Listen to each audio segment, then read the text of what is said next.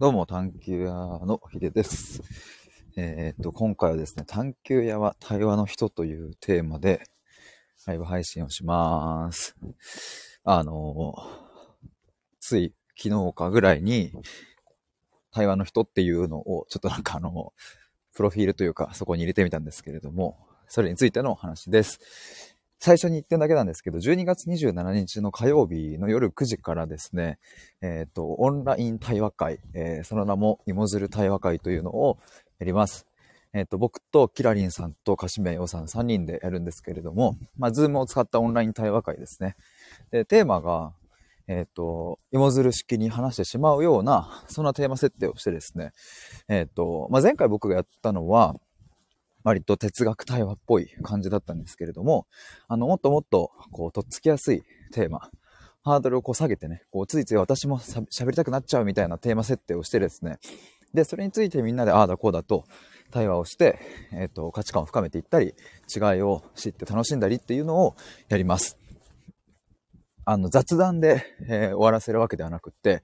えー、でも雑談のような雰囲気でお話ししながら、まあ、気づけば、え、なんかこう深められたなという、そういう楽しさと深まりと両方が味わえる対話会になっております。えっ、ー、と、参加費1000円で、え参加いただいた方には特典でですね、文字起こしとグラレコをプレゼントします。グラレコっていうのは、あの、イラストを使った議事録みたいなもので、えググってもらえればですね、なんとなく雰囲気はわかると思いますが、それをプレゼントしますので、12月27日火曜日夜9時から、えっ、ー、と、参加されたい方はですね、僕の公式 LINE から、えっ、ー、と、芋づる対話会参加したいですというのを送っていただけると、それにて受付は終了になりますので、よろしくお願いします。あ、シャーヤさん。こんばんは。お邪魔します。ありがとうございます。今からちょうど本題に入ろうとしていたところだったんですけれども、僕、シャーヤさんどこかでお見かけした気がするなぁあ、もう良きタイミングでした。でも多分、初めましてですかね。でもなんか僕勝手に、勝手になんかどっかで あの、拝見しました。多分誰かに紹介していただいたのかな。シャーヤさんって方いて、みたいなのを。すいません。なんか、そんな感じでちょっと認識しておりました。ありがとうございます。今、あの、あ、すいません。あの、このタイトルで入ってきていただいて、ありがとうございます。探求屋は対話の人っていう、まあ、謎タイトルだと思うんですけど、探求屋って言ってるのは、あの、あ、ネイキさん、イェーイ、こんばんは、どうもどうも、ありがとうございます。あ、シャヤさん、多分初めましてだと思いますが、私もご紹介していただいたんだと思います。そうですよね。初めましてですよね。はじめましてでありがとうございます。まあ自己紹介がてらというか、もあるんですけども、この探求屋って言ってるのは、あの、まあ、僕が僕自身のことを、あの、探求屋っていうふうに言っていて、まあ今はフリーランスで、まあもともと会社員というか、あの人材で営業とかやってたんですけども、まあ辞めてからもう2年以上経つのかな。で、まあ今は、そう自分で自分のことを名付けたら、どうなるかなというか、まあ、今年の4月の終わりぐらいに、自分ってそもそも何屋さんなんだろうみたいなことを考えた時に、あ、探求屋さんかもみたいなのをふと思って、まあそれをそのまま探求屋っていう風につけたっていう感じなんですけれども、で、最近ですね、あの自分の公式サイト、ホームページをちょっとリニューアルしてて、もともとあったのをリニューアルしてて、今ちょっとコメントに送らせていただいたんですけれども、で、なんかそれをこう、作っていくときに、まあ、あの、どうしたら分かりやすく伝わるかな、みたいな。自分がやりたいこととかやってること？どうやったらこのなんか謎の、なんか何してんの？みたいな。で、なんかその、今ある既存の、うん、例えばコーチングとか、なんとかコーチみたいなのってすごくこう、あの、既存のものだから分かりやすいとは思うんですけど、まあ、僕の中では、僕がやってるのは、まあ、対話っていうもので言ったら、えー、コーチの人とかと同じなのかもしれませんが、まあ、ただコーチングやカウンセリングとは全く違いますっていうスタンスを、えー、取っていて、まあ、それどうやったら伝わるかなみたいなのを、あの、いろいろこう、試行錯誤しながらですね、まあ、このホームページを作って、えー、見て、今なんかいろいろこう、まあ、ちょっとずつまとまってきて、あの、空欄はだ だんだんなくなってきたんですけど、まあ、まだね、これと作り途中ではありますが、まあ、大まかにトップページとか、探求屋についてっていうところのページは、まあ、あの、大まかにはもうもういい感じかなっていう感じですが、で、まあ結局、あ、今日も実はその日中にですね、最近ご縁があった方と、まあご飯食べてて、え、じゃあ今何してんの？みたいな話の時に、あの、今探求屋っていう名前で えっと、活動してて、みたいな。で、何してんの？に対しての、まあ明確なその答えは、まあ対話ですっていう、対話を売ってますっていう、まあ、多分これが非常にシンプルかつ明快な、ね、答えだなと思うんですけど、で、その対話って何なのっていう話が、をする中で、うん、なんか、やっぱりこの分かりやすさってすごい大事だなと。またまあ、いつも僕こんなことを言ってるんですけどね。で、なんかまあ、あの、探求屋って言わずに、もう対話屋さんでいいじゃんとも自分のことを思い始めてて、え、なんか探求屋に別にこだわんなくてもよくないみたいな。対話屋って言えばよくない？そんなに対話をしてるんだったら、自分に、自分の対話でいろんな問題を解決できるっていう風に、そうやって思ってんだったら、別に探求やってわざわざ言わなくてもよくないって言ってる自分もいるんですけど、でもなんか、僕の中でもなんかプライドがあるんですかね？なんかその、他とは違うスタンスを取りたいんですかね？なんかね、そういう、うん、なんか自分独自の、うん、視点というか、そういうものを、まあちょっとやっぱり表現したくって、その気持ちがなんか、ね、あの、わかりやすさと、まあ自分の、まあ、えっと、こうしたいっていう気持ちと、そこがまあせめぎ合ってるわけですけど。ねいきさん、やっぱコンセプト一言で表すのしっくりこさせるのって難しい。難しいですね。これはもう本当に痛感します。超むずい。だからなんか、わかりやすくなってるコンセプトとか、あの、キャッチコピーとかって、一見ね、誰でも考えられそうなものに見えるけど、でもやっぱそこ、それにはものすごい、ものすごいなんかこう、ね、エネルギー、力と、労力と、いろんなそこにこうディスカッションがあって、生み出せるてるんだろうなって企業のホームページとか、まあいろんな商品、サービスとってもそうですよね。シャヤさん、難しいですが、伝えたい方に伝えるかどうかは大事ですよね。そうなんですよね。ここはね、本当に、模索、模索ってなってます。ネギさん、これは話を邪魔したいとかじゃないくって、ただ伝えたいだけなんだけど、個人的に対話で思考を深めるラジオってコピー、文章すっごく好きなんだよな。あのー、ありがとうございます。もともとね、対話で思考を深めるラジオっていうのを、風な名前でやってて、で、そう、二日前かな？昨日かな？に、一瞬対話で思考を深めるラジオにしたんですよ。一瞬。一瞬だけなんか戻してみたんですよ。自分で。自分もね、やっぱ僕も、それ良かったなと思って、対話で思考を深めるっていう、なんかまあ、僕がやってることを非常に端的に表してるし、すごく、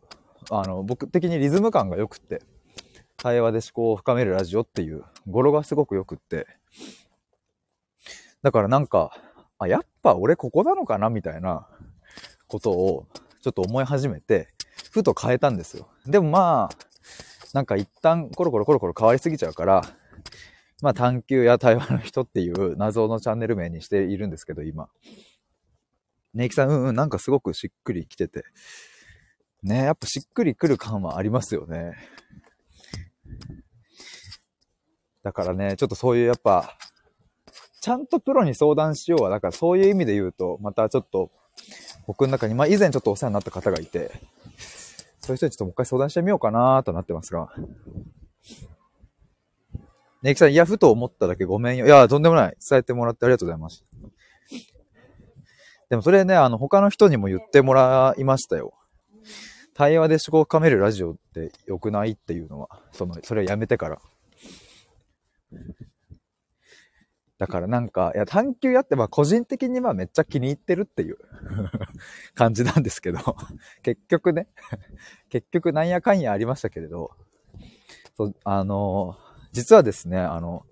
そう、あの、シャヤさんもいらっしゃってくださったので、ちょっと、ちょっと簡単に説明すると、あの、11月に入ったタイミングで、ちょっと自分の肩書きから何からもう一旦全部もう白紙に戻してというか、一旦もう白にしちゃって、そこにもう一回塗り直してみようみたいな。だから、あの、探求屋っていうのも一旦やめたんですよ。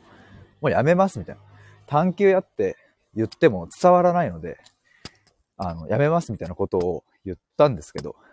その後なんかいろいろね、自己探求パートナーって言ってみたりとか、言葉の洗濯屋さんって、あの、お洗濯の方ですね。洗うっていう意味での、言葉を洗うっていうのをやってるので、洗濯屋さんとかなんかいろいろ言ってみたんですけど、うん、なんか、やっぱ探求屋が好きだなみたいな感じになって戻ってきたっていう経緯があって、まだシンプルに気に入っちゃってるっていう。なんか探求屋さんってのは、この探求屋って響きもなんか気に入っちゃってるってのあるんですけど、でもなんか本当にさっき、シャヤさんがおっしゃってたように、伝えたい方に伝わるかどうかっていうことと、あ、ことがやっぱすっごい大事だなっていうのは、このホームページ作りながらも考えてて、うん、届いてほしい人が、やっぱちゃんと使ってる言葉を、僕はこの肩書きなり、キャッチコピーなりに、うん、なんかね、使わないとなーっていうふうに思いつつ、ねきさん自分がいいと思ってるのが一番っていう。ね、いや、ここね、ほんとね、そう、だから一旦今短期屋で行こうってなってるんですけど、そう、だからなんか、むずいっすよね。だからそのキャッチコピー考え、本当にガチで考えてみたいなと思って、ちゃんと依頼しようかなと思ってます、コピーライターの人に。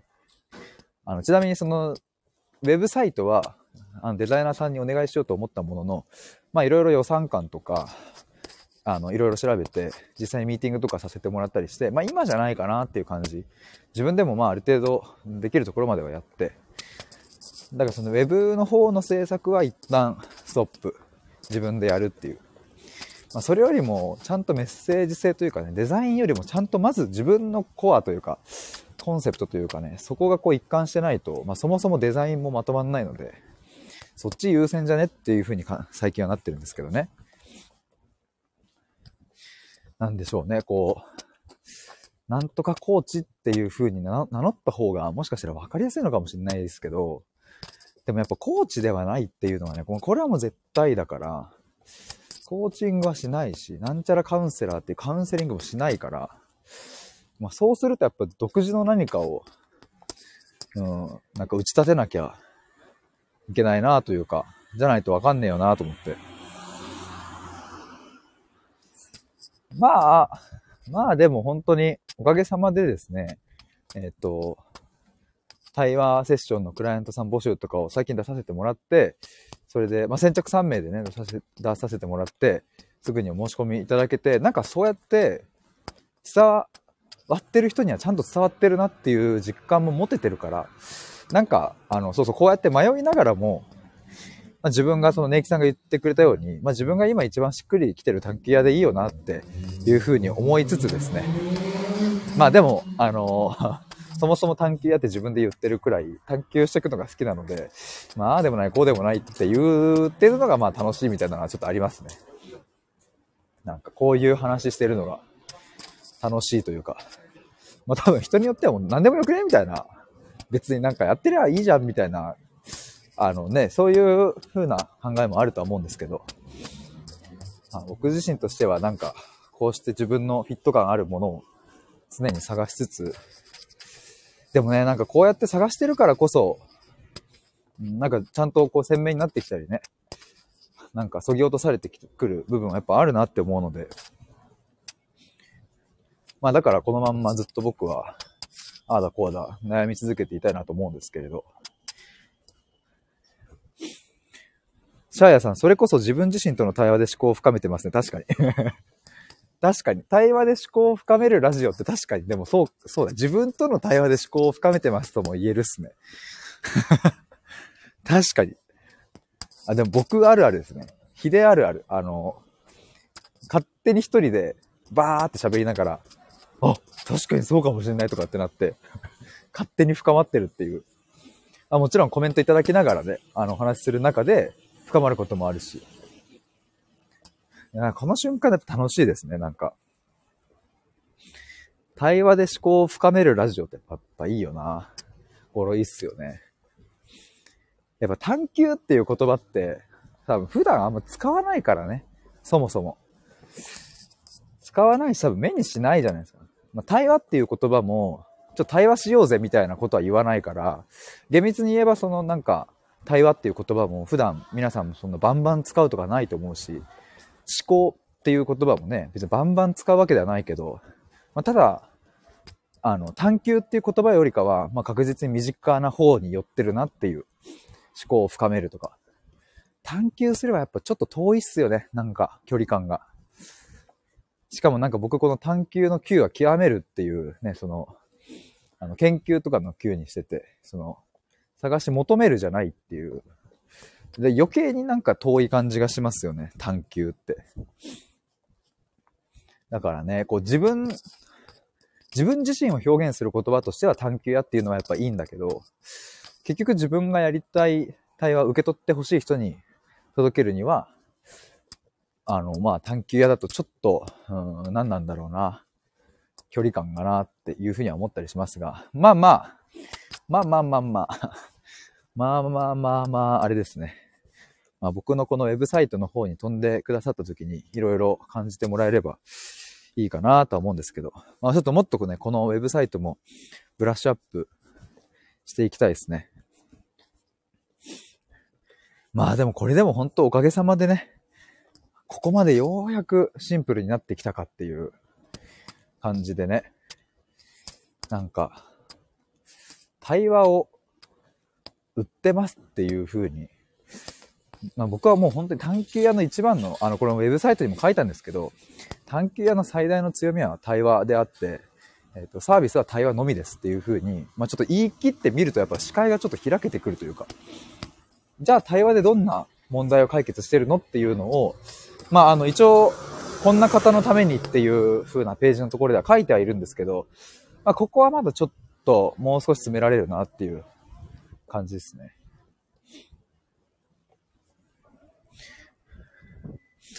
えっ、ー、と、ネイキさん、今サイト読ませていただいて、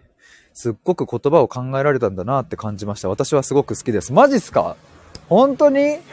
やった嬉しいイエーイめっちゃ嬉しいっすわ。すっごく考えました。本当にもう削っては書いては削っては書いては。どこ、どこそうかな。いや、この言葉も入れたいな。でもここ入れるとちょっと長くなりすぎるよな。うーん、こっちにしとくか。いや、やめようっていうのを、まあ今日はしっくりきても明日は書き直すみたいなことをやってね、来たので、いや、ありがとうございます。むちゃくちゃシンプルにしました。なんかもう、ノイズというノイズを全部削ぎ取ろうと思って。なんかね、もう必要なものだけをって思って、まあそれでもね、文章やっぱり長くなっちゃうので、もっとシンプルにいけないかなとか、もっとビジュアル的にわかりやすくししたいなっていうのはあるんですけど、いや、嬉しいです。ありがとうございます。そう、だからなんか今まではその、そうそう、この探求屋っていうのが、うん、言葉で、僕もこうしてね、なんか喋り言葉で説明するしかなかったけど、ちゃんとホームページとして1個置いておけば、まあ、常にこう、そいつが代弁してくれるというか、まあ、気になった人に、ちゃんとそのホームページが届けてくれれば、くれるように僕が文章を書いておけば、まあ別に僕が寝てる時であろうとなんかしてる時であろうと、探検屋ってなんだろうって、もし興味を持ってくれた人がいたら、そこに飛んでくれたらね、わかるようにまあ、なってればいいなと思って。だからまあね、本当サイトを作ってみて、あ、なんか、鮮明になってきたぞっていうのもありますし。だからまあ、それで言うとね、別にまあ、肩書きなんていうものは、あの、まあ、わかりづらくたって、結局、うん、ちゃんと表現してて、うん、なんか、まあ今もちゃんと対話を売っているし、わー、変な音がする。それでちゃんとクライアントさんに、まあ、なってくれたというかね、申し込んでくれた人もいて、だからまあ、まず僕にできることをもう着々とやっていこうっていう。目の前のお客さん、目の前のクライアントさんにも全力で、もうさっきもね、あの、夜8時からその申し込んでくれた人と話してたんですけども、めちゃくちゃ楽しくてね、もう最高に楽しかったですよ。えっ、と、ネイキさん、私が初見で読んだ時にどんな風に理解するかなって感覚で読んでみたんですけど、多分もっと言いたいことはあるのも分かっているけど、サービスとしては言語化するお手伝いをしたいって印象を受けました。合ってますか？そうですね。言語化するお手伝いをしたい。僕、言語化、そっか、あれか。あのー、なんだっけ。フリーランスの方とかには、明確にそう書いてるっけ？理念を作りましょうみたいな。あ、でもなんかフィードバックもらえるのめちゃ嬉しいっす。ありがとうございます。そうね、ちょっとね、このね、こんな方のためにのとこですよね。うん。あー、はい。あ、でもちょっと待って、今すごいいいヒントいただいたわ。これあれっすね。だから、もっと解決する僕が解決する問題と、それを、うんと、解決した先の未来というか、何がどうなるっていうのをももっと鮮明に書かなきゃだね。って思いましたわ。なんか、僕の対話で何を、どんな問題を解決できるか。それを何回でどういう風にっていう。まあ、あとね、あの、お申し込みの流れとかはちょっとまだ、あの、全然作り途中なので、もうちょっとね、詳しく書かなきゃなとは思いますけれど。シャーヤさん、あ、そうです、そうですって。何がどうなるかちょっと分かりにくいかもしれません。なるほど、やっぱそうっすよね。今、それをこう、ネイキさんからのコメントで。えー、ネイキさん、核を探すっていうのは伝わったん、伝わったんですね。それはすごく伝わるんですけど、実際にサービスとして何するんだろうって視点で読むと、それに該当するのは言語化するお手伝いなのかなって。なるほどね。やっぱそこだよね。っていうことに気づかせていただきました。で、シャヤさんも多分同じことを思ったってことですもんね。何がどうなるんだろうね。っていうの、これなんか前も話したっすよね。うん。でもなんかまあ自分がずっと抱えていた悩みが消える。っていうことなんかな。消えていくみたいな。わずっと自己肯定感について悩んでたのにもう消えたわ、みたいな。それが一つのゴールでもあるかな。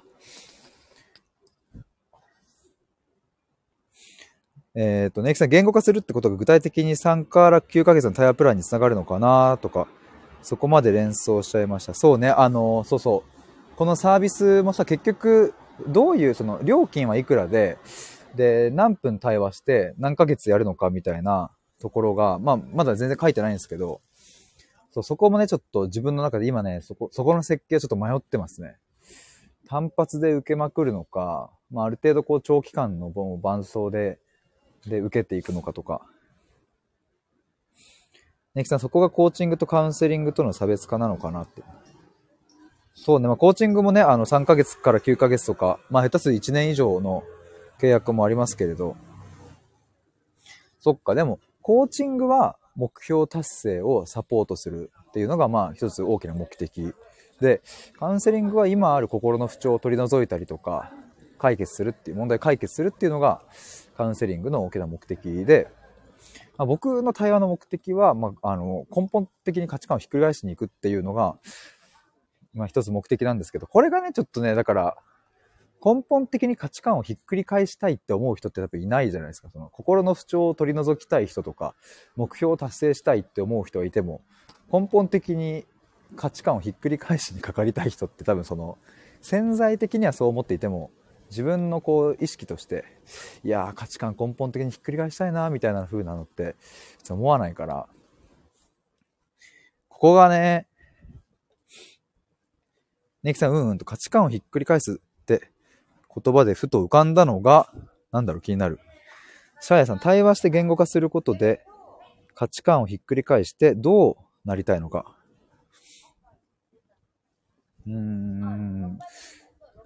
あ、相手がってことですよね、多分ね。価値観をひっくり返して、その人がどうなりたいのか。だから私の人生を歩むっていうのが詰まるところ何なのかっていう話でもありますよね。ああ、でもこのゴール、多分ね、だからその、これはだから、あの、今、あーって思ったんですけど、僕自身が、そのゴール設定をしていないことに、この対話の価値があるとも思ってるんですけど、てかそうなんですよ。僕はその何か相手の目標達成をサポートしようもないし、なんか心に寄り添おうとかも全く思ってないので、そこにでも大きな価値があるって思うんですけど、ここでもあれかな？書いちゃえばいいのか？もはや。なんか、そのまんま書きゃいいのかな？なんかそういえばそうだな。なんかコーチングでもないしカウンセリングでもありませんっていう言葉も、もう1年ぐらい前になんか自分で言ってたけど、それをついに書いたんですよね、なんか。ホームページに。そしたらなんか自分的にはしっくりいったから、なんかどうなりたいとかっていう、その、あー、なんか、そうなんかなちょっと待って。シャヤさん、クライアントさんがどうなりたいのか、探求屋さんが考える未来は何なのかを書いてもいいかもしれませんね。そうですね。あの、探求屋についてっていうところの、一番最後の欄、今ちょっとまだ、ね、途中で終わってるんですけど、その下に探求屋が目指す未来についてみたいな、あの、あ、違う、探求屋が、えー、っと、あ、違う、この、これが実現するとどんな未来が待ってるのかっていうのを追加でそこに入れ込もうと思って、一旦でもそこはまだ書いてないんですけど、探求屋が考える未来ね。確かにね、未来それは置いといた方が分かりやすくなるよな。この人と話すと一体どうなるんだろうっていうね。やっぱそこないとね、難しいですもんね。ネキさん、コーチングもカウンセリングも、要は他者が軸ですよね。そこに自分が沿っていく。えっ、ー、と、求められるのは、どちらかというと自己を消すことですよね。でもひっくり返すというのはあくまで自分も相手も軸があるってことですよね。ある程度自己も表して提示しないとひっくり返すまで至らないじゃないですか。ヒデさんがやりたいことは後者なのかなと勝手に推測しました。そうですね。僕はもう完全にひっくり返していくっていう。ネキさん、うまく言語化できないでごめんなさい。いや、とんでもない。僕が言語化できてないので。そんな中で、あの、書いていただいてありがとうございます。でもそうですね。なんか、そう、やっぱでもこれ前も言ってるかもしれないですけど、なんか前から言ってますけど、あなたの中に答えがあるのを引き出しますみたいなスタンスでは全くないんですよね。だから、そういうところなのかな。あ、こうちゃん、こんばんは。今ですね、僕、なんかいろいろと、さやさんとネイキさんに相談に乗っていただいて、なんか、いろいろ話しておりました。探求屋のヒデさんでございます。いろいろまた変わってますよ、あの、お話しした時から。あの、なんかあの、僕が、あ、ちょっとまた上に流れちゃったのであれなんですけど、ちょっともう一回。最近この自分のサイトを作り直してて、で、まあそれをちょっと今、ネイキさんとか、さやさんにも見ていただいたりしてて、で、なんかここってこうだよね、みたいな話をしてたんですよ。で、なんかね、あの、結局僕と対話すると、まあそのクライアントさんがどうなるのっていう、その未来をもうちょっと表現できたらいいよねっていう話になって、まあこれはでも本当に以前、ねいきさんとかも来てくださった時の、あのライブとかでもね、多分そういう質問してくれたりとかしてて、で、他にも、その、結局、探求屋と話す価値って何っていうところの質問もいただいてたりしてて、こういう話をするときにね。でもなんか僕の中であるのはその、まあ確かにその、何も目指さないし、その、特にこう、こうなってほしいとかっていう風な思いがないからこその価値はあるものの、じゃあその価値ってなんだよって話ですよね。じゃあ結局その、そんな探求屋と話す価値って何なのかっていう。こうちゃんさん、相変わらず探求してますね。いやもうほんとずーっと、もうこれがやっぱ楽しくて仕方ないですね。そしてあの、たくさんコメントいただけて。ネキさん、ひっくり返すことを通して自分も相手も相乗効果で上昇上昇する？みたいな感じ？あ、ごめんね、長くて。とんでもないです。自分も相手も上昇する？僕が上昇するかどうかは、あれかもしれないですね。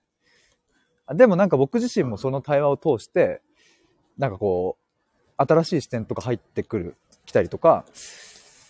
したらやっぱ、まあそれは楽しいか。うん。楽しいですね。気づきがあったらね。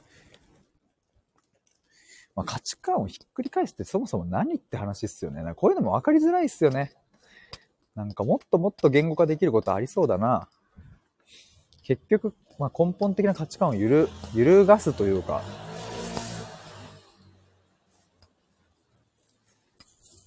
なんか、そうだな。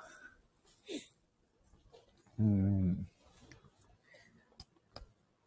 だからまあ、コーチング、コーチングは目標達成をサポートする。カウンセリングは今ある心の不調を、うん、取り除く問題を解決する。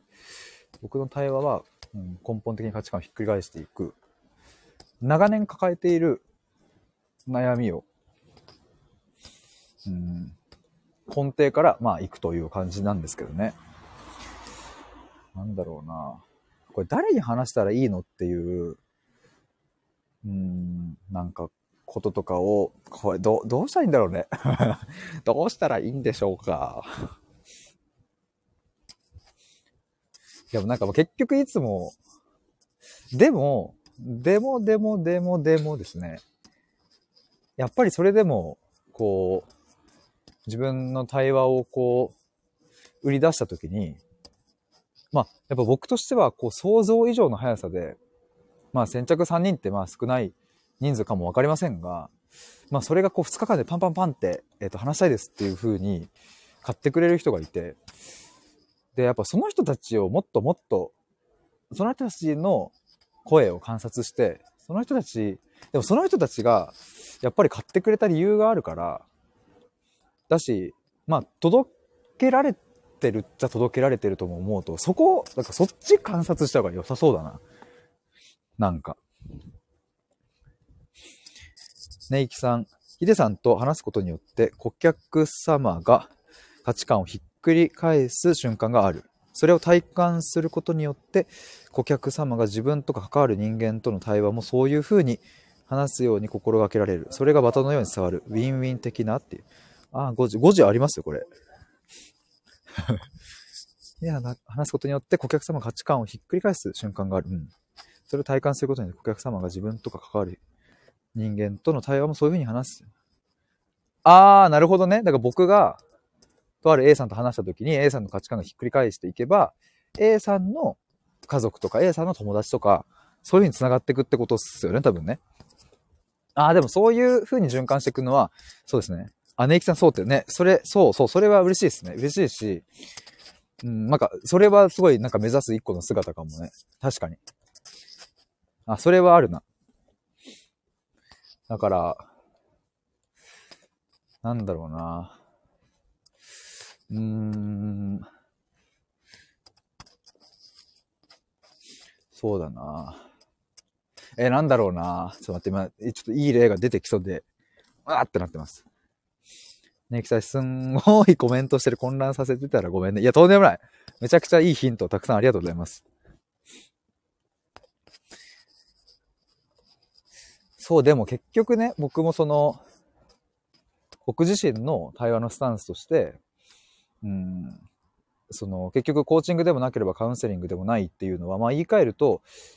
うん、どんな理想の状態になりたいですかっていう質問がまずそもそもしないし、そこに僕は興味がないし、だし、まあ相手が別にどん底に突き落とされていっても、僕はなんかそれを救ってあげようとかはまあ全く思わないわけで、それを解消しようとも思わないから、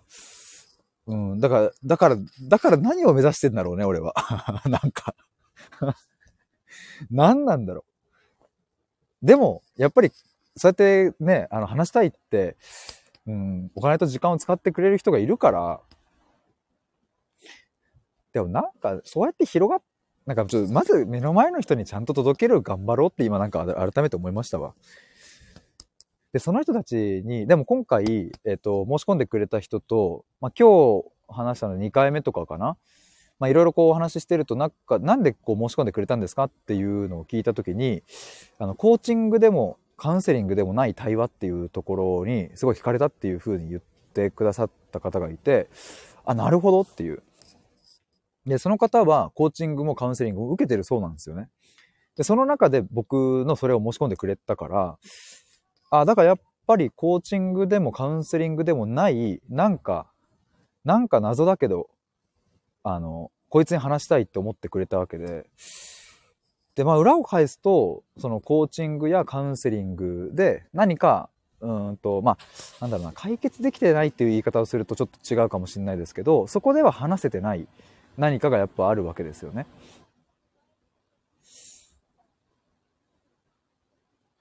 その領域をどうやって言葉で表現するのかっていうのがちょっと難しいんですけど、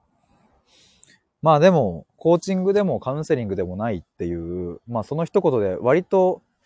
なんでしょうね、その、外側をこう消していくことによって輪郭がはっきりするみたいなさ、なんか、輪郭を描くんじゃなくてみたいな、ななんか、それ、なんか、そういうイメージ 周りをこう黒く塗りつぶすと真ん中がね、あの、黒く塗りつぶすって変だな。まあでもなんか周りを消していくと残るみたいなさ、なんかあるじゃないですか。そういうのは伝わったのかな。まあ、あと僕自身の違和感とかも今回書いてて、あの、多分これかな？ちょっと今いろいろ送っちゃってすいません、なんか。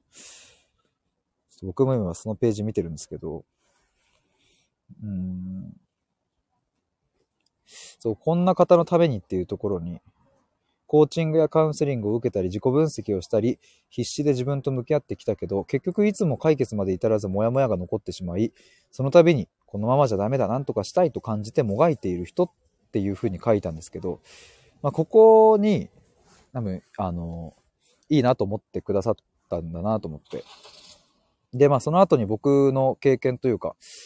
書いてて、僕も過去にコーチングとかカウンセリングを受けてきたのですが、その度にいい話ができている気がするんだけど、なんかモヤモヤ感が残るんだよなとか、本音で話せているようで結局相手に合わせたコミュニケーションしかしてないよな、みたいな気持ちがブワッと出てくると。僕が今まで出会ってきたコーチやカウンセラーは決して悪い人ではなかった。いや逆にめちゃくちゃ素敵な人だったんですよね。だから毎回対話した時には本当に話せてよかったですって心から思っていました。でもなんか腑に落ちない。〇〇してみようと対話の中で決意してみても次の日にはそのモチベーションは失われている。こうなってくるとあれあんなに素敵な人と対話して気づかせてもらったのに実践できない自分ってダメじゃねという自己否定の方に意識がいっちゃう、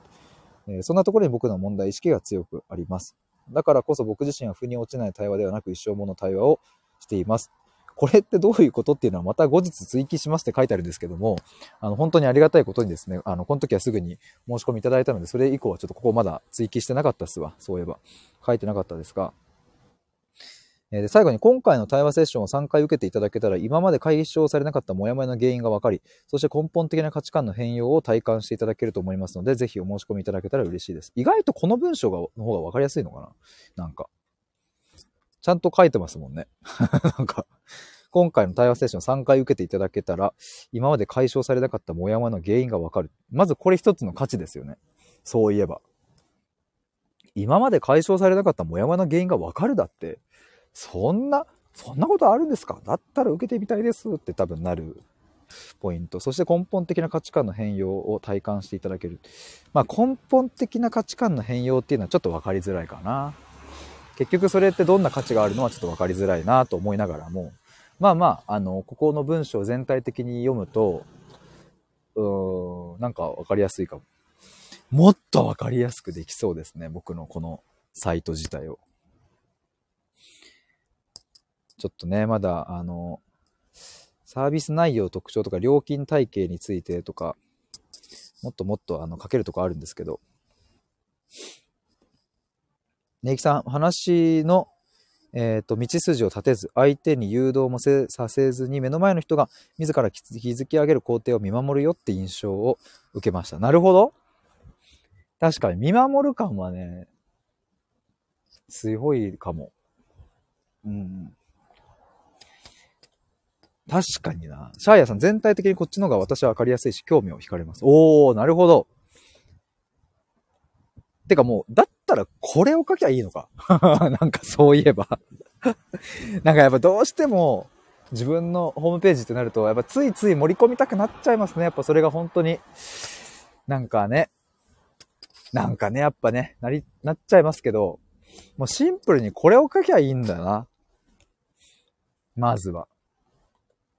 そうだよな。多分今回申し込んでくれた人は、この文章を読んで申し込んでくれたわけだから、うん。だからまあ、良かったわけですよね、きっとこの文章が。とすると別にこの文章をそのまんまもう、もはやホームページにちゃんと置いておけば、それで伝わるんよな。だからなんかやっぱね、あれっすね。かっこつけたくなっちゃうんだなって思いました、自分で。なんかこう、それっぽくさ、それっぽくっていうかまあ本当に思ってるんだけど、本当に思ってる自分の中にある、これだみたいなものを、やっぱどうしても表現したい欲が、まあ、もりもり来ちゃって、やっぱそうすると、その届け先という、届け先がちょっとこう、うん、なんかこう、思い描けているようで、やっぱ忘れちゃってるなっていう、自分でサイトを作ってる時って、どうやったら自分をうまくまとめられるだろうとか、どうやったら自分の届けたいものをシンプルにできるだろうっていう視点が多分先行しすぎてるわ。だから、もっとその届けたい人をもっと、これはこのだから先着3名で募集した時は届けたい人をちゃんと明確にしてたからこの文章が書けたんですもんね、多分。こうちゃん、いいホームページですね。今初めて見ありがとうございます。でもあの本当に、もともと本当にへっぽこなサイトでしたけれど、最近、2週間前ぐらいですかね、ちょっと新しく変えてみて。本当はね、デザイナーさんにお願いしようかなと思ってたんですけど、それはやめてですね。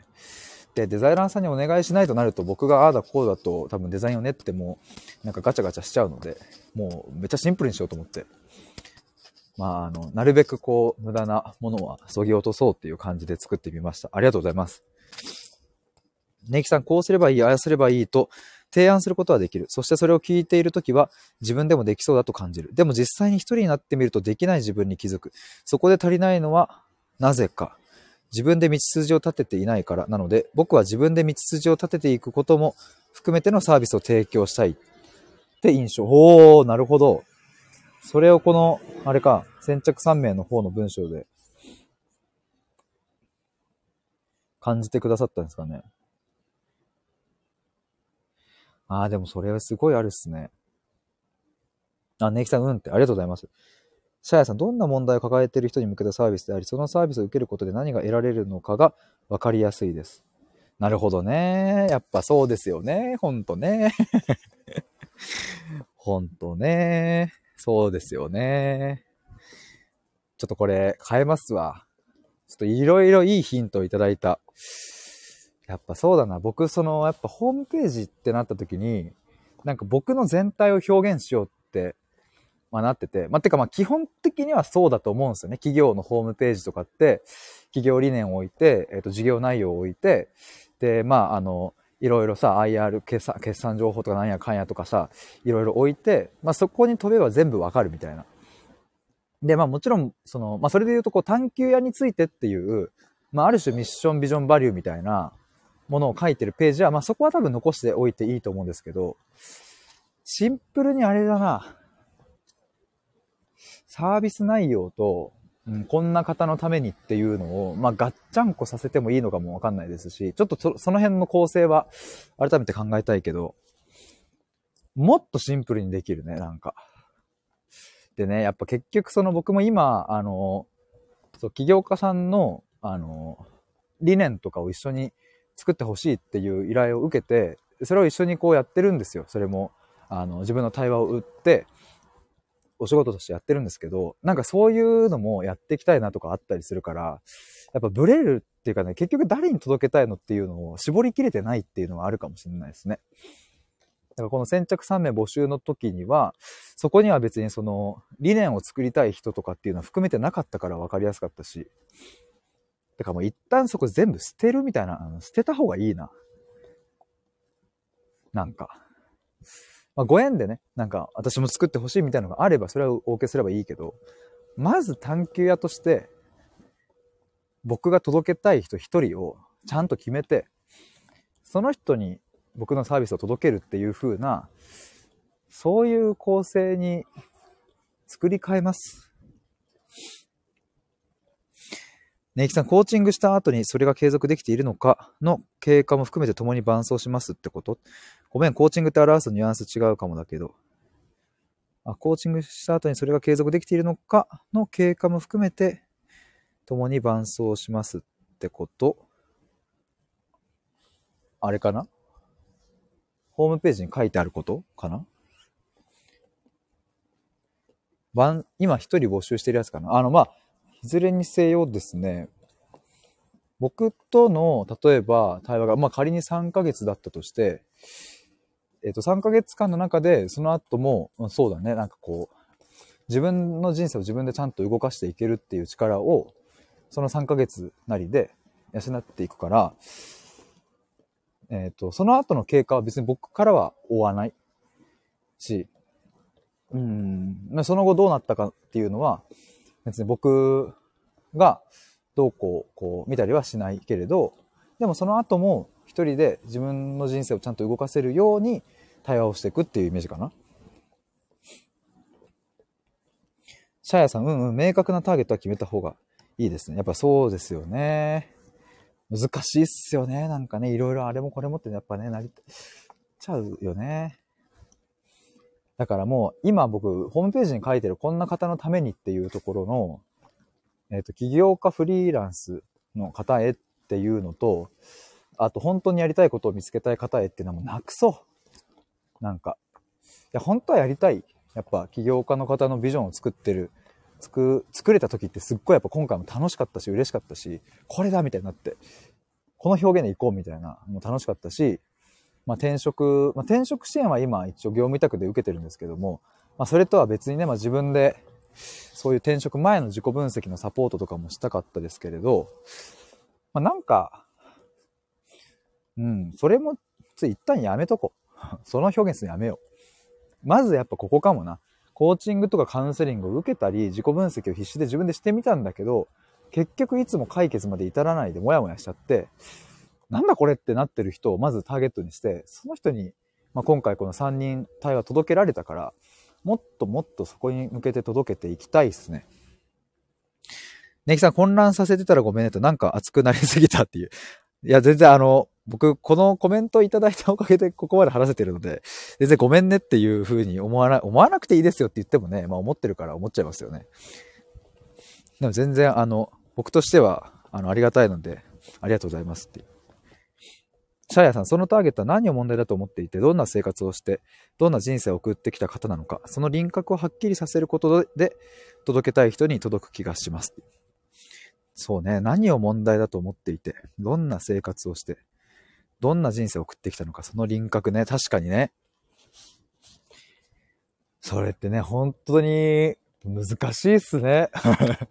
これ考えよう。ちゃんと言葉にし、でも、最後に、てかさっきお見せしたそっちの先着3名の募集の方は、だからそっちはだから自分の中でちゃんと鮮明になってるんだなとも思いましたわ、今日話してみて。さやさん、問題は本人が問題として捉えなければ問題にはなり得ないから、人物像を描けたらいいなと思います。そうですね。何が問題なんですかね。このいろんなパターンがある中でのこの問題を抽出して抽象的に表現していくの、まあむず、むずいけどもあれか、抽象的にする必要もないのか。なんか、そうだな。あ、もう、重、重きし、重くそ具体的にすりゃいいんだ。そしたらなんかね、あ、そうだよな。なんか今出てきそうだな。何を問題だと思ってて、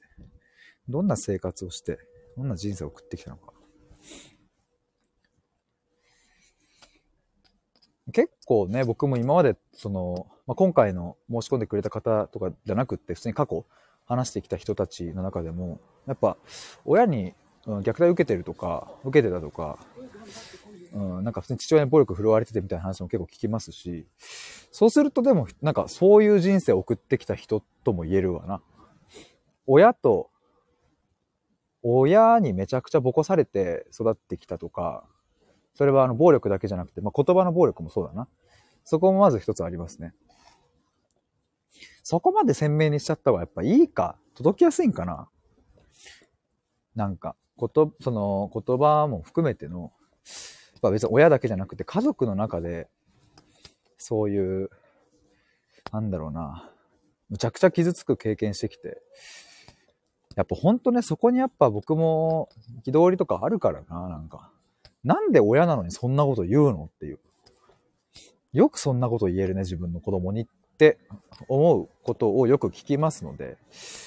まあ結構やっぱそこかもな。そういうのもなんか、サイトに表現してもいいのかもしれないですね。だからどんな人生を送ってきた方なのかっていうと、やっぱりその親からの、うん、一言だったり、うん、そういう苦しい、なんかきついものの、うん、きつい、まあきつい一言で自信をなくしたりとか、自分なんてどうせダメだみたいなことを思ってしまったりとか、まあそういう期間があまりにも長くって、本当に辛いみたいな、あ、それちょっとなんか一個軸になりそうですね。そっか、でもなんかそう、僕の中でさ、こうやってこう、親からみたいな、そこまで鮮明にしちゃうと、届け、やっぱね、これあるあるだね、届けられない人も出てくるんじゃないかって思うけど、でも結果的に多分こうした方が届くんでしょうね。って自分で話してて思いましたわ、なんか。やっぱもう本当にピンポイントのピンピンピンピンピンポイントで具体的にしていくっていうのは大事ですね。僕ちなみに今ちょっと一瞬話があるんですけど、今僕同じ道をね、ずっとぐるぐるぐるぐる、あの、歩いてるんですけど、あれなんだろうな。なんかさっきからずっと口論してる。あ、カップルかなあれ。すごい睨み合ってなんか、カップルか。喧嘩してましたわ。っていう、ちょっとすいません。一瞬それましたが。ちょっと若干気に、気になってしまって。なるほどね。いや、ありがとうございます。親問題はやっぱ書こうかな。そう、うん。まあ書こうかなっていうかそこなんのかな。難しいっすね、なんか。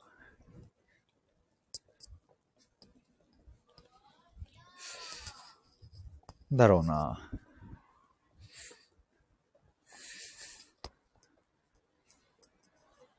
ターゲット。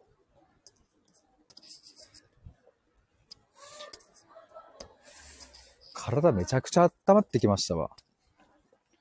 50分歩いてやっぱいい運動ですわ。そして皆さんいろいろコメントありがとうございます。ちょっとここあの、今話してきた中でいろいろスクショさせてもらって、ちょっと終わった後に僕ね、あの、振り返ってちょっと考えてみるみたいなことをよくやってるんですけども、今日もスクショタイムがいろいろありまして、ち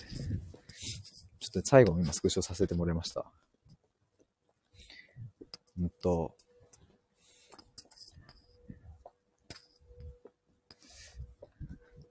そのターゲットは何を問題だと思っているか。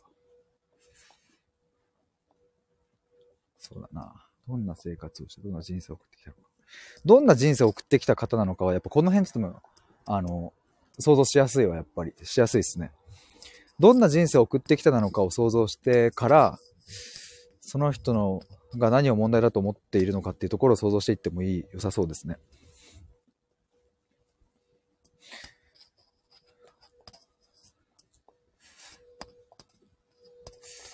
でもなんかあれだわ、ちょっと今僕、ちょっとごめんなさい。これ最後にこれだけちょっと話して終わりにしたいと思います。僕、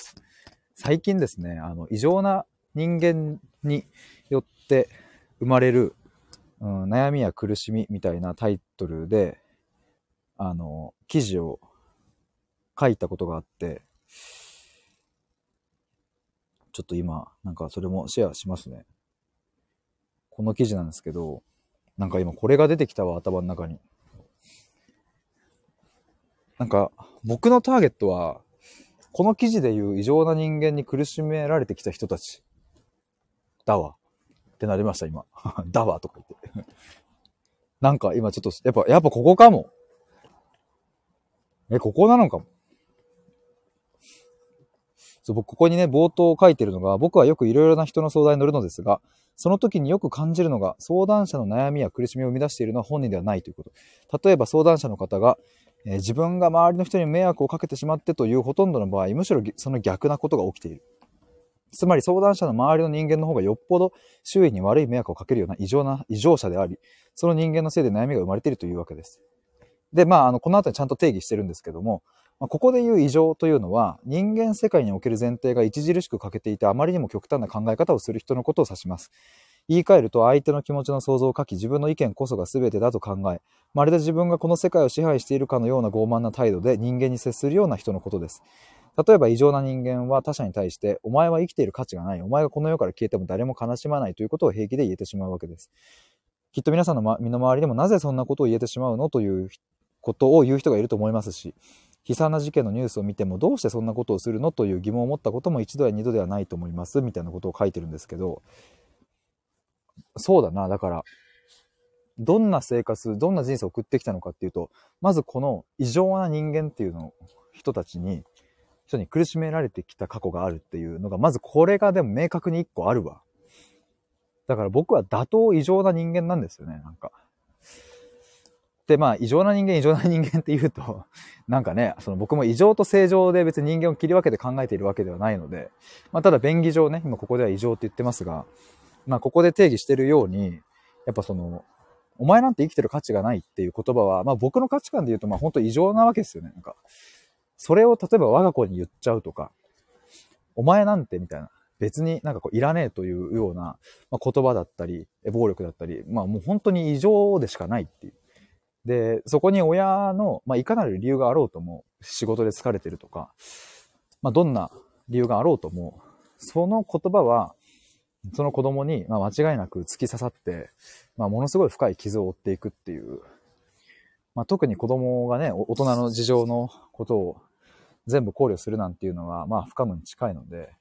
まあ、それをね、幼い我が子とかに言ってしまうっていうのはあまりにも残酷だなと思うんですけど、それかもな。ありがとうございます。なんかちょっとめっちゃ鮮明になったっすわ。あ、もぐやんさんこんばんは。異常も程度がありますよね。そうそう、あります、あります。なんかまあ難しいのは、その、まあ僕はここの記事で定義したのは、まあそうやって、まあ著しく人間世界の前提を変えている人っていうふうに言いましたけれど、まあ難しいのはね、そうそう、あの、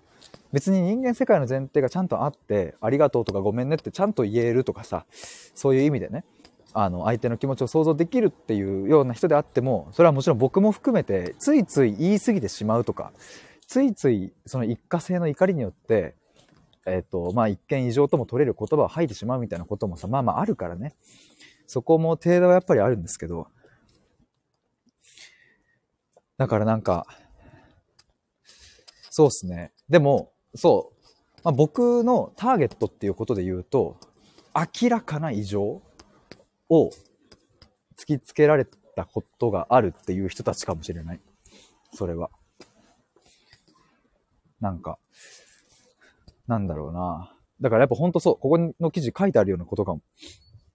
お前なんて生きてる価値ねえよっていう。そんなことお前、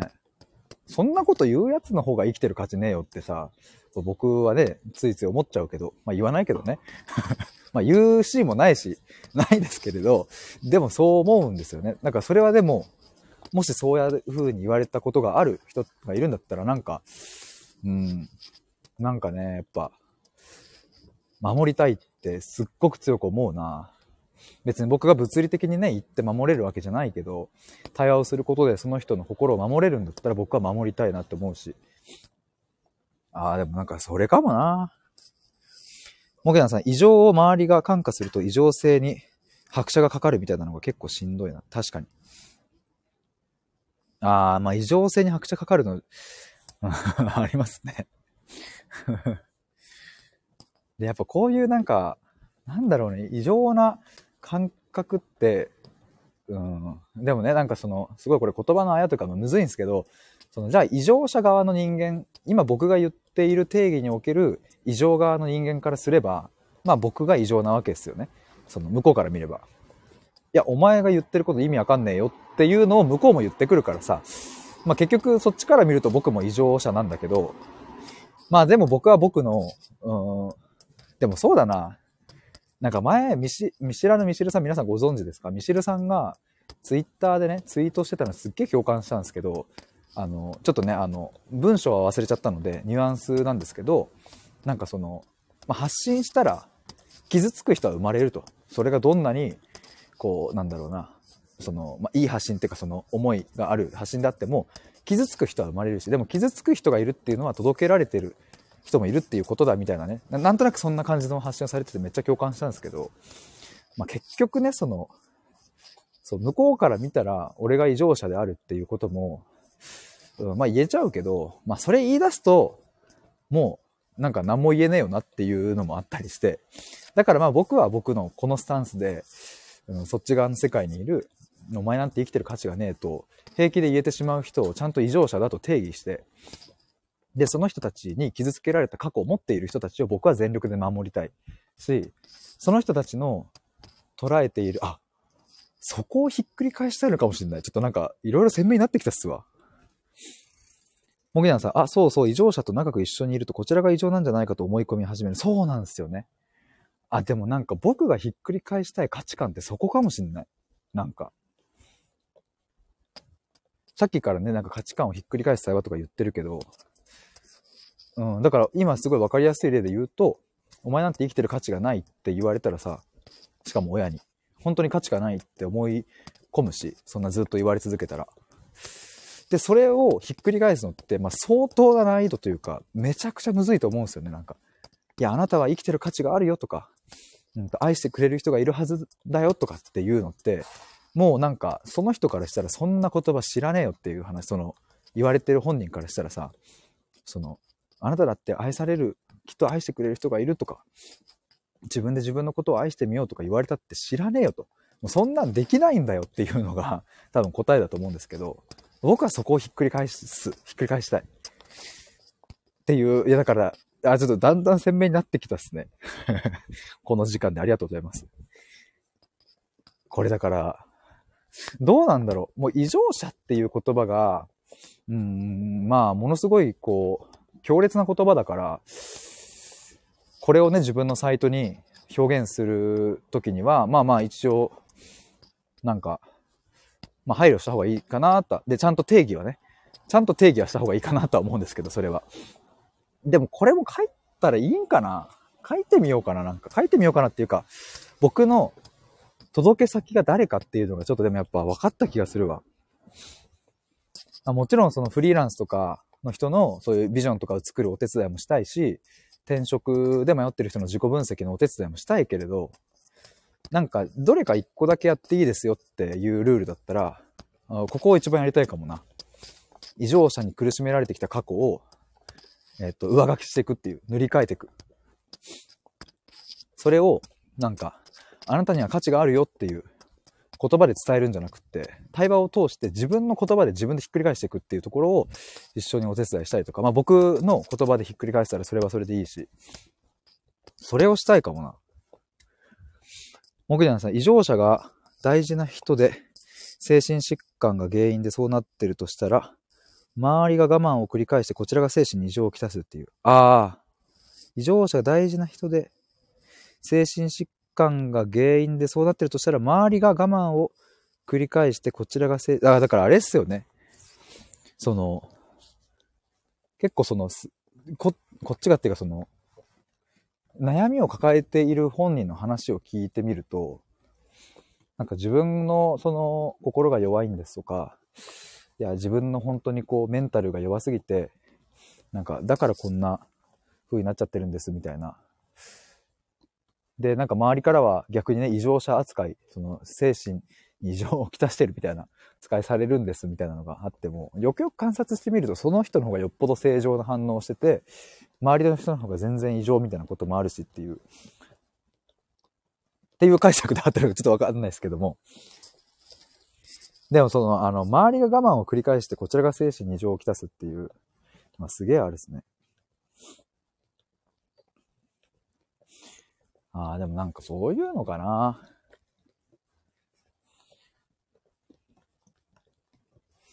すっげえなんか、ちょっとクリアになったな。このシャーヤさんの、どんな人生を送ってきた方なのかっていうこの問いによって、ちょっと開けたっすわ。僕が届けたい人、僕の対話を届けたい人は、まあこの記事で言う異常な人間に苦しめられてきた過去を持つ人。まあ今もなおっていうのはわかんない。ちょっと一旦過去でいいのかもしれない、僕の場合は。過去だな、やっぱり。今そういう人に苦しめられてる人ももちろん対話できたらいいけど、やっぱりそうやってついつい広げてしまうとさ、またターゲットがぼやけていってしまうから、一旦そこじゃないかもな。もげなさん、彼氏が相打ちでたまに対応にめちゃくちゃ悩みますねと。なるほど。異常だとは思わないけど。ああ、なるほど、なるほど。そっか。まあ、その波があるとね、なんか、さっき言ってたことと全然違くないみたいなこともあったりとかね、昨日のテンションと今日のテンションあまりにも違いすぎないみたいなこともありますしね。あ、そういうことか。もげなさんの異常者が大事な人でって、精神疾患が原因でそうなってるとしたら、はいはいはい、そういうことか。周りが我慢を繰り返してこっちが、ああ、なるほどね。だから、相打つだからしょうがないよねっていうので、こっちがずっと我慢してると、こっちも苦しくなっちゃうですもんね。あ、シャヤさん一度抜けますね。初めましてだったのにいきなり失礼しました。とんでもないっす。おかげさまで、なんか、僕の届けたい人が、あの、今日定義できました。このライブで。シャヤさんありがとうございます。僕田さんすみません。伝わりづらい文章。あ、とんでもないっす。いや、むしろこれを表現するのそもそもむずいと思うので、そんな中で送ってくださってありがとうございます。でもそうっすよね。だから、なんかね、その、相打つだから、こっち側が全部っていう、その対応とかをさ、調整しないとっていう風になるのも、まあそれはもちろんそれもあるけど、そればっかりになっちゃってても、みたいなね。あ、ネイキさん、あ、よかったって、ありがとうございます。いや、本当におかげさまで、皆さん。もう異常な人ってもう、書こうかな。書いちゃえばいいんだよね。なんかまあ僕の中でもこのノートの記事出すの、まあ若干の怖さはあってね。その、で、これちゃんとオチというか、その、僕なりの、あの、なんだろうな、視点をこれまあ最後に入れ込んでるので、まあ、もしよかったら、そうだ、あの、概要欄にも貼っておきますので、アーカイブ聞いてくださってる方も読んでもらえたら嬉しいんですけど、僕はですね、この、まあ、異常な人間たちに苦しめられてきた過去を持つ人の価値観をひっくり返して、で、自分の人生を自分で歩んでいけるっていう、その土台を作っていくことをお手伝いしたい。けれど、まあ、僕はその異常が悪で、正常がいいっていう、そういうレッテルは別に貼ってないんですよね。それを最後、この記事の終わりにっていうところで書いてるんですけど、それぞれの正義がぶつかって争いが起きるように、その人の捉え方によっても正常、異常変わってくると。で、ただ僕が言いたいことは、まず一つは、あなたが、うん、その過去にひどいこと言われてきた過去を持って、過去を持っていて、で、あなたがその人のことを異常だと思うのであれば、異常だと思っていいし、そういうレッテルを貼っていい。お前は異常だ。で、お前のせいで苦しんだし、お前のせいで自分の自信を失ったし、お前がいたから私のその、人生のとある時間が苦しみに変わったっていうのをレッテル貼っていい。まず僕が言いたいのはこれ。で、もう一つでもここも大事っていうのは、うんと、それはレッテルを貼って排除せよっていうこととはまたちょっと違ってね。じゃあその悪者にはレッテルを貼って殴り返していいかとか言うと、別にそういうことを言いたいわけではなく、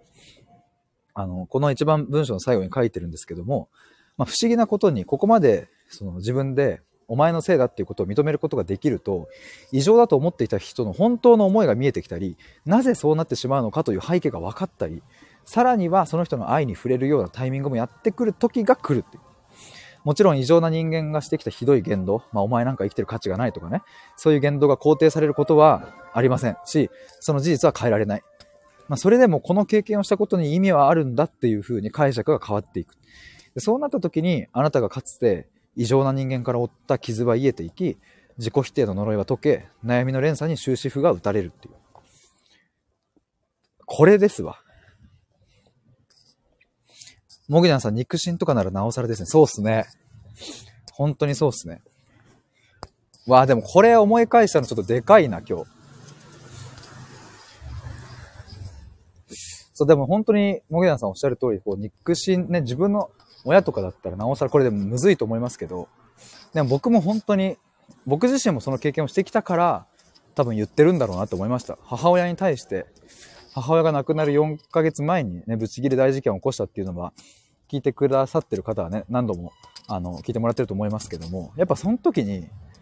ちゃんとね、母親のせいにしたっていう。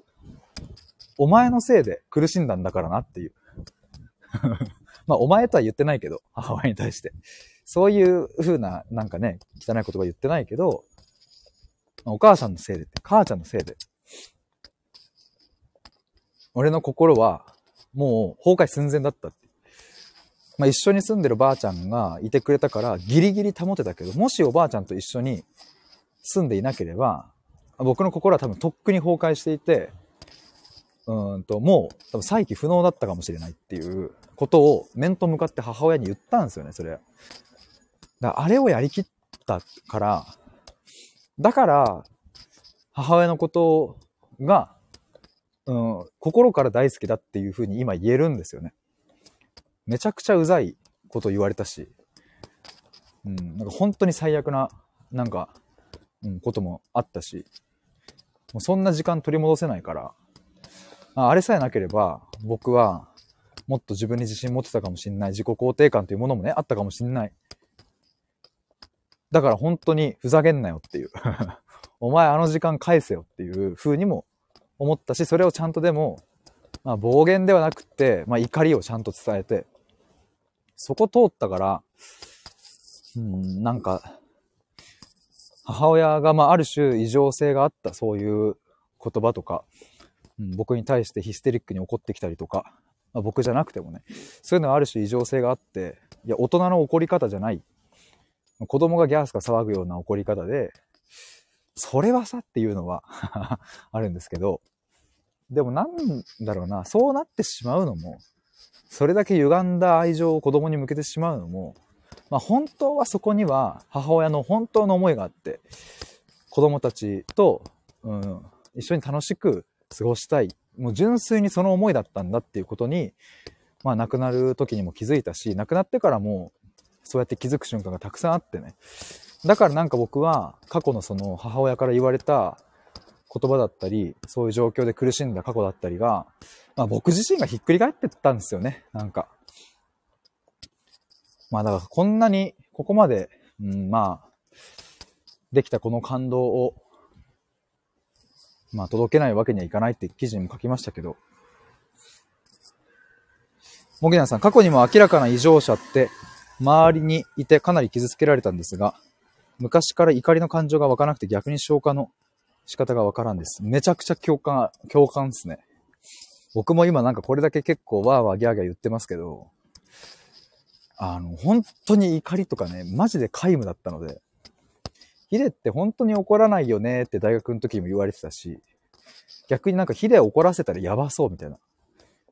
先輩にもよく言われてました。なんか、お前怒ることないっしょって言われて、あ、ないっすね、僕、つって。でもなんか、ヒデを怒らせたら、なんかマジで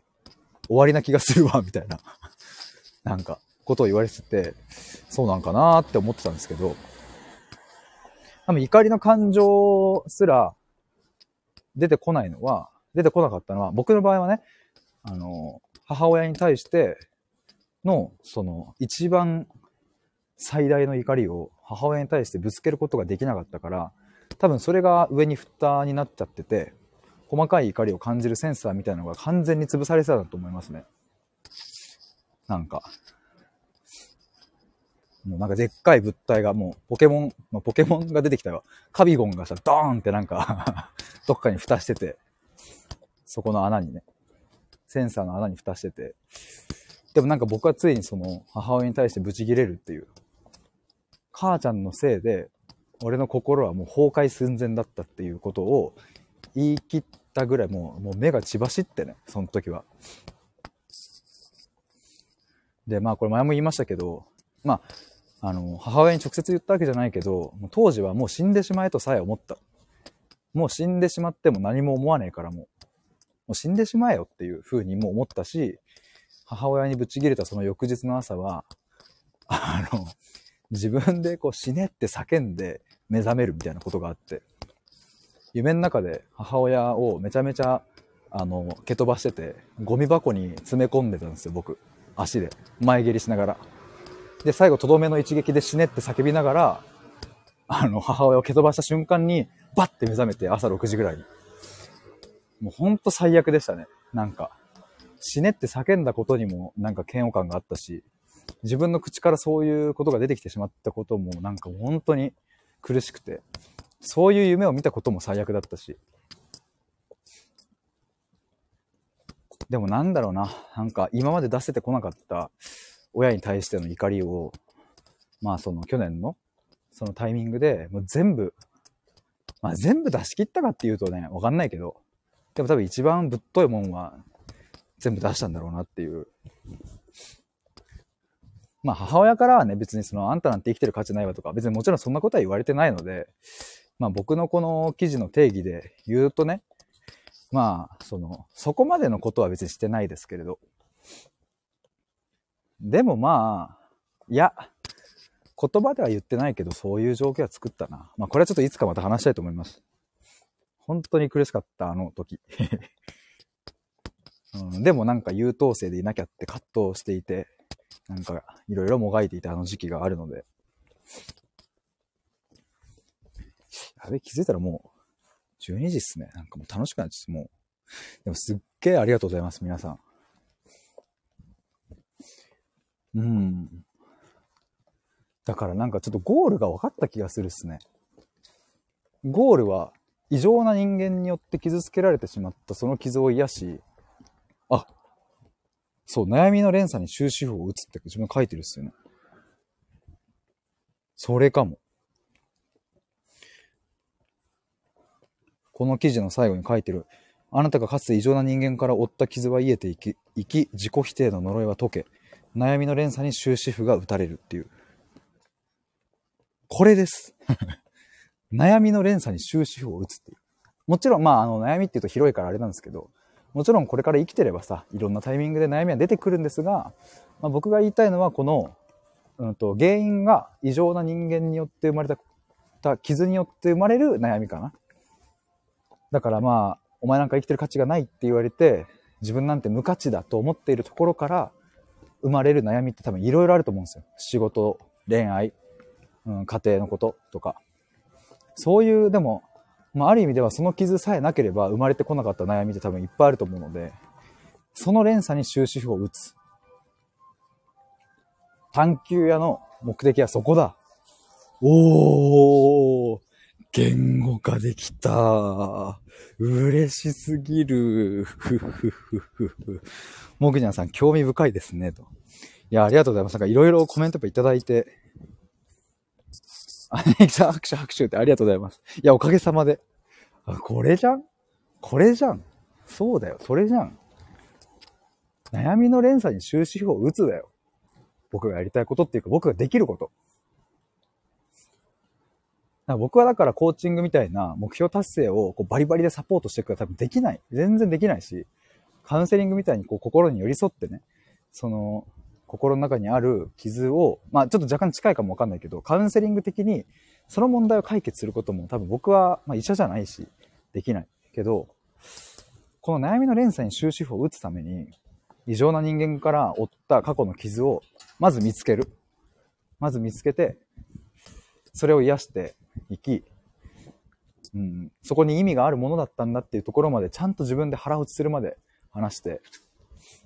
まあだから僕が辿ってきた道を通るっていうことなんかもしれないですね。それだ。もうこれはもうそれだ。ホームページももう全、全特化まではいかないけど、もう一気にこれでまたさらに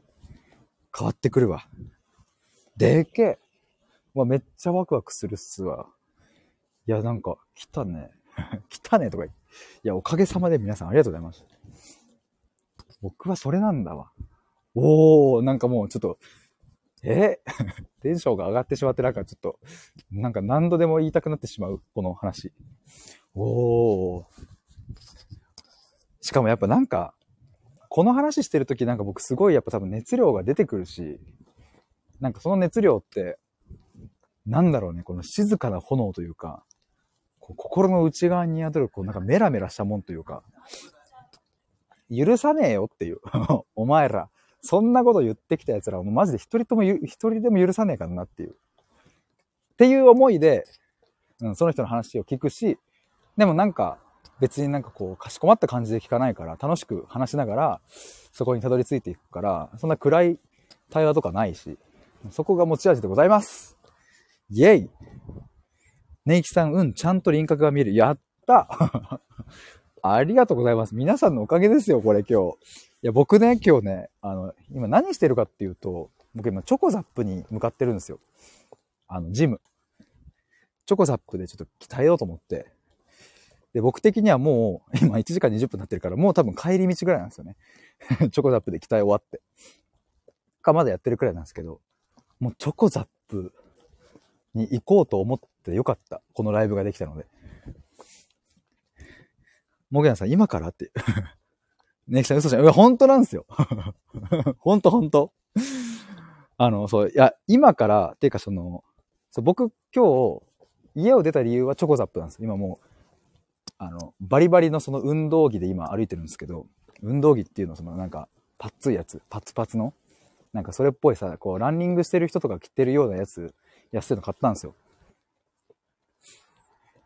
もげなさん、私は蒙古タンメン食べましたよっていう約束通り。僕はちなみにあの後、えっ、ー、と、おにぎりじゃなくて納豆巻き買いました。納豆巻きうまかった。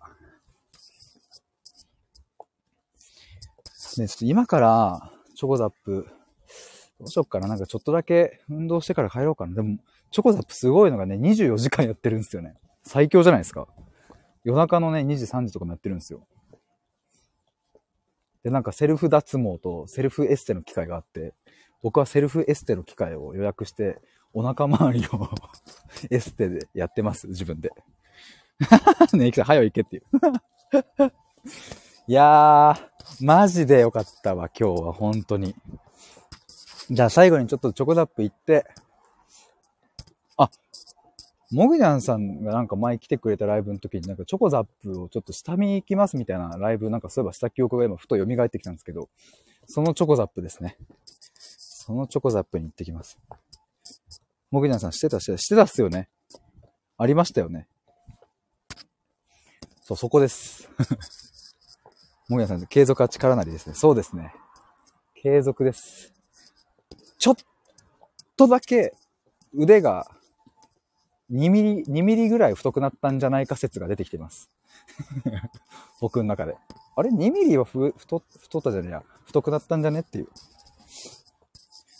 ただ腹筋はなかなか割れないっすね。やっぱね、僕のこのわがままボディをね、ちょっとなんとか、腹筋パキパキボディにしたいんですけどね。ネキさん、お邪魔しましたと、ありがとうございました。いや、僕もあと、ちょうど1分くらいで、チョコザップに着くので、終わりに、そろそろ終わりにしたいと思います。いや、助かりましたわ。おかげさまで。ちょっとこれも楽しみだわ。ちょっと明日また、がっつり、あの、自分のその作業を取れる時間を取ってるので、新しく作り直して、また皆さんにお伝えしたいと思います。いやということで、最後まで聞いてくださってありがとうございました。潜って聞いてくださってる方もありがとうございます。てか、本当にいつも潜って聞いてくださってる方もね、あの、前レターくださったりね、本当に嬉しいです。あの、ありがとうございます、いつも。あということで、今日は、探求屋は対話の人というところから、なんだかターゲットのところまで鮮明になっちゃいました。ありがとうございました。お疲れ様です。チョコザップ行ってきまーす。バイバーイ。